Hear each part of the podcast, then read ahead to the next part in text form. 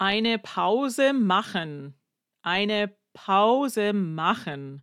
One makes a break in German, whereas in English we take a break. Eine Pause machen. Sind Sie bereit? Los geht's. Welcome to GermanWithNicole.com, your anchor on the stormy seas of German learning. I am Nicole Warner. You may call me Frau Warner, und ich liebe die deutsche Sprache. This is German learning for Germanophiles, Austrophiles, Swissophiles, book lovers, thinkers and overthinkers, word collectors, geeks, knowledge seekers, perfectionists, and recovering perfectionists. Herzlich willkommen. Ich mache ab jetzt eine Pause von der Sendung.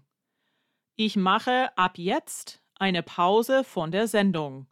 I'm taking a break from this podcast and it starts now.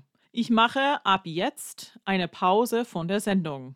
It is September 2023. I have four small group classes. They are awesome and more than 10 private lessons every week. And rather than stress myself out in a world which has gone what I call crazy, I'm going to concentrate on instructing the group classes and lessons and take a break from producing new episodes. If I've got something to publish over the next period of time, I'll publish it. And if not, feel free to return to previous episodes and listen to them for the first time, or simply repeat your favorites. Wiederholen Sie bitte. You know where to find me, germanwithnicole.com. Das ist genug für heute. Passen Sie gut auf sich auf.